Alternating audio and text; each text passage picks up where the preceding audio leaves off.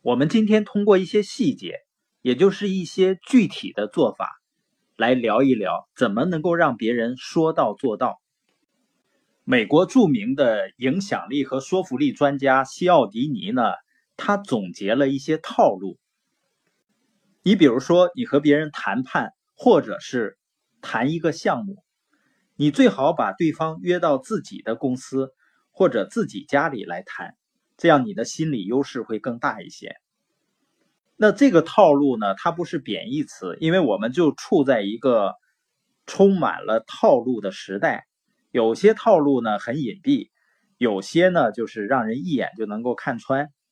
但是如果你敢不遵守、遵循这些套路的话呢，有的时候会死得很惨。像我现在手里有一份家乐福的宣传单，比如说它的车厘子。是二十九块八一盒，水晶梨呢是一块九毛九，这就是个套路，就是让你觉得便宜。美国有个著名的零售商呢，就曾经站出来说啊，我就不信这个邪，以后我的定价全都是整数，消费者会用钱包来为我的坦诚投票的。结果呢？消费者确实用钱包投票了。第二年，这家零售店的销售业绩就下滑了三分之一，CEO 呢也被炒了鱿鱼。所以你看啊，了解套路是很重要的。就算你没有学会怎么巧妙的去影响别人，至少呢别被别人的套路影响。以下的信息呢可能会颠覆一些我们固有的认知。比如呢，我们过去可能都认为人是理性的动物，在做决定的时候呢，会把所有的信息都充分的考虑到。实际上呢，人的大部分决策都是在很短的时间里的，是被直觉、情绪惯性和从众心理来推动的。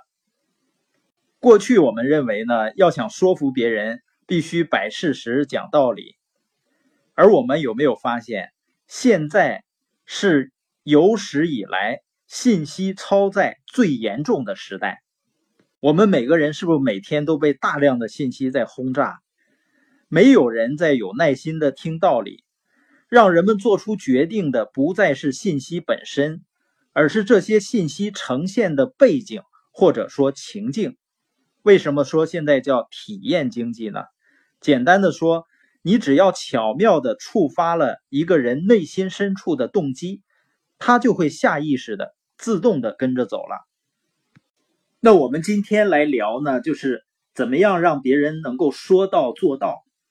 我相信呢，每个人都会有被放鸽子的经历吧。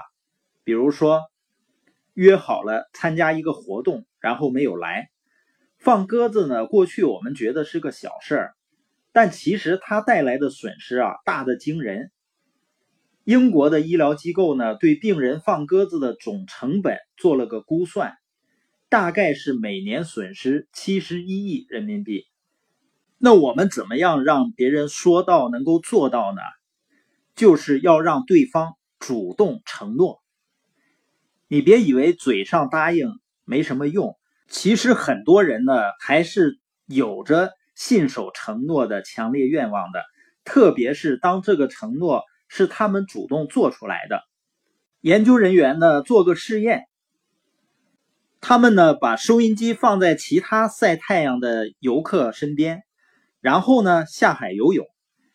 一种情况呢就是研究人员什么都不说，直接就离开；另一种呢是请他们帮忙看东西，让对方口头承诺说好的。接下来就很简单，有个扮成小偷的研究人员跑过去，拿着收音机就走。这时候呢，做过口头承诺的游客，差不多百分之百的都起身追小偷，而没有做过承诺的游客呢，几乎没有人阻止。所以你看，一句好的就会对人的心有这么大的影响。所以我们在跟别人交流和沟通的时候，最后一定要要一句承诺。比如说呢，会议结束之前，你让团队的人把要做的事儿再复述一遍，就更可能推进执行。比如小孩子一直缠着你给他讲故事，也不去睡觉，那你让他做个承诺，就是再多听一个故事就开始睡觉了。这样呢，在哄他上床的时候就不那么费劲了。包括一些商务会谈的约定，当我们跟对方定好见面的时间以后，我们最后最好还要加上一句：“我已经把我们见面的时间和地点写在备忘录上了，你也写好了吗？”哦，对了，你是律师，我相信您是对时间遵守时间是很有概念的。那我们什么时间再见？好吧，让。让对方说好的，当然呢，这样表达的时候不能语气太硬。那有的承诺呢是可以很巧妙的，像刚才前面提到过的，英国医疗机构被病人放鸽子，损失相当于七十一亿人民币。那后来是怎么解决的呢？说起来特别简单，他们不让护士帮病人填写预约时间了，改成让病人自己填写。